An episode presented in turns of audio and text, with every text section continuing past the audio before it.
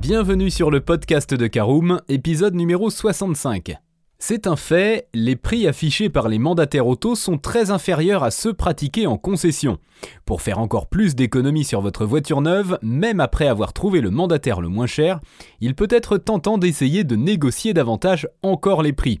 Mais est-ce possible? Comment est établi le prix de vente des mandataires? Est-ce la même chose qu'en concession? Je vous explique tout dans ce podcast.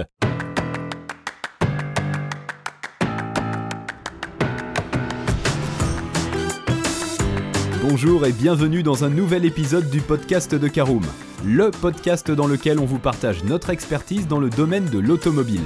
Mandataire, voitures neuves et d'occasion, importation, démarches administratives, essais, bons plans et nouveautés, on décortique tous les sujets ensemble pour répondre au mieux à toutes vos questions sur l'automobile. Caroom, c'est un comparateur de voitures neuves, d'occasion et de leasing mais aussi un guide d'achat qui vous accompagne et vous conseille dans toutes vos démarches automobiles. Bonjour à tous et ravi de vous retrouver pour le 65e épisode de votre podcast automobile préféré.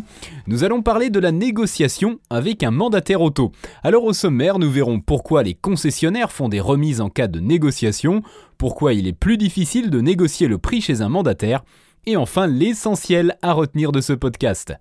Allez, je vous propose de commencer tout de suite. Pourquoi les concessionnaires font des remises en cas de négociation? Eh bien, lorsque vous vous rendez en concession, les prix que vous verrez affichés sont ceux fixés par le constructeur. La marque définit alors des objectifs en termes de volume et chiffre de vente qui sont combinés avec des écoulements de modèles ciblés. Si les objectifs sont atteints, des bonus sont versés. Dans le but d'atteindre ces objectifs, les concessionnaires peuvent proposer des remises aux clients. Il est donc souvent possible de négocier les prix en concession, hormis les marques ayant un placement tarifaire très bas, low cost, ou exceptionnel, marque de prestige. Les remises affichées directement ont pour objectif d'orienter les clients vers les modèles les plus intéressants. Il peut s'agir de modèles mis en avant par le constructeur ou bien de déstockage. Cependant, les clients peuvent également négocier les prix. Le concessionnaire dispose d'une marge de manœuvre sur laquelle il peut renier plus ou moins en fonction des véhicules. Cependant, même après négociation, les prix sont souvent plus élevés que ceux affichés directement par les mandataires. Rappelons que les concessions ont également la charge de leur showroom qui doit être conforme aux exigences de la marque.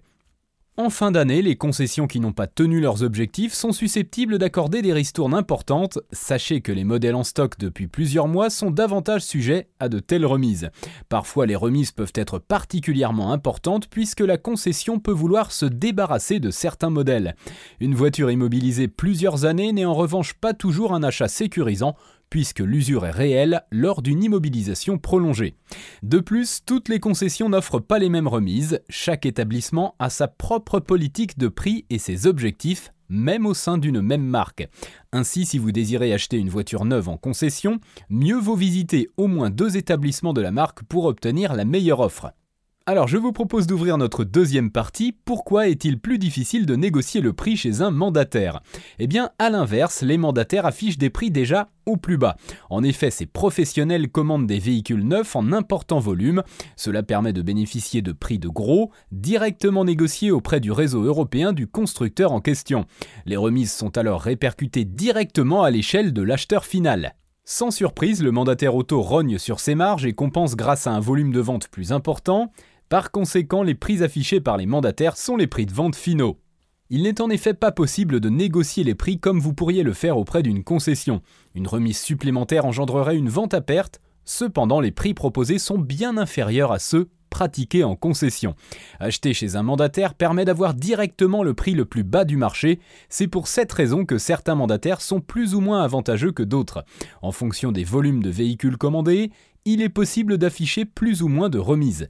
Contrairement aux concessions, il n'est que rarement possible de négocier des accessoires supplémentaires comme vous pourriez le faire justement en concession. Ce sont toutefois de menues contraintes par rapport aux avantages financiers que permettent les mandataires. Allez, c'est l'heure de l'essentiel à retenir de ce podcast. Vous l'avez compris, les mandataires ont un mode de fonctionnement différent de ceux des concessions, en proposant des véhicules au prix déjà négocié et donc déjà à leur plus bas. Le mandataire n'y rajoute que le pourcentage ou le forfait fixe minimum pour rendre l'opération profitable. Par conséquent, il n'est pas possible de négocier davantage les prix affichés sur les véhicules.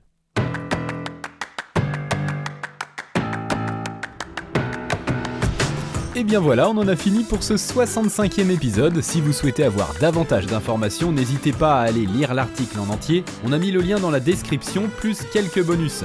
Vous pouvez également le retrouver en tapant Caroom, négocier avec mandataire auto sur Google.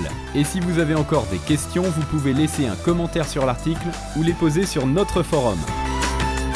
Merci d'avoir écouté cet épisode jusqu'au bout. S'il vous a plu, n'hésitez pas à vous abonner au podcast depuis votre plateforme préférée, à le partager autour de vous et sur vos réseaux sociaux. On en profite aussi pour vous demander de nous laisser une note et un avis sur Apple Podcast. Votre avis nous aidera à gagner en visibilité. Ce serait vraiment sympa de votre part.